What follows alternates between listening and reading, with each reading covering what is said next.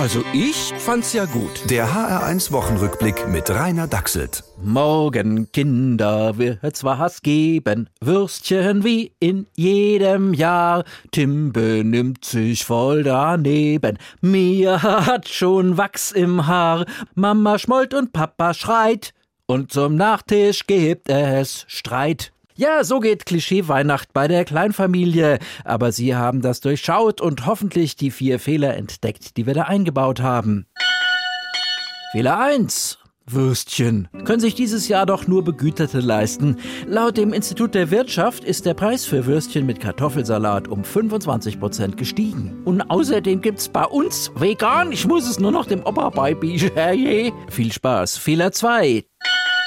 Tim und Mia. So heißen bürgerliche Kinder schon länger nicht mehr, sondern Heinrich und Friederike. Ja, das kommt alles zurück. Bald kann man seine Kinder wieder Herbert nennen. Vergiss es, Herbert. Ja, ja.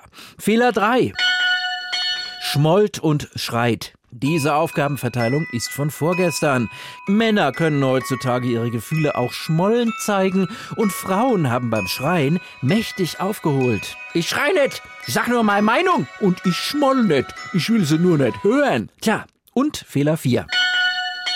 Papa und Mama. Heute gibt es nämlich eine Vielfalt von anderen Familienmodellen. Patchwork. Ist es nicht schön, dass wir alle wieder zusammen sind? Ja, sehr schön. Aber wer warst du nochmal? Und Polyamorie. Ja, vielen Dank. Statt einem habe ich jetzt drei Kerle, die nicht beim Abräumen helfen. Und die Ein-Mann-Familie. Da habe ich einmal im Jahr Zeit für mich allein.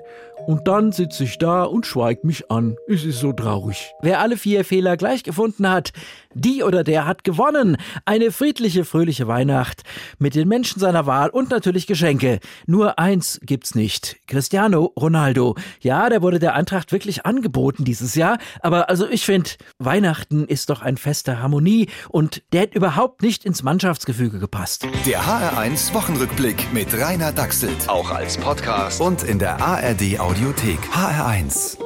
Genau meins.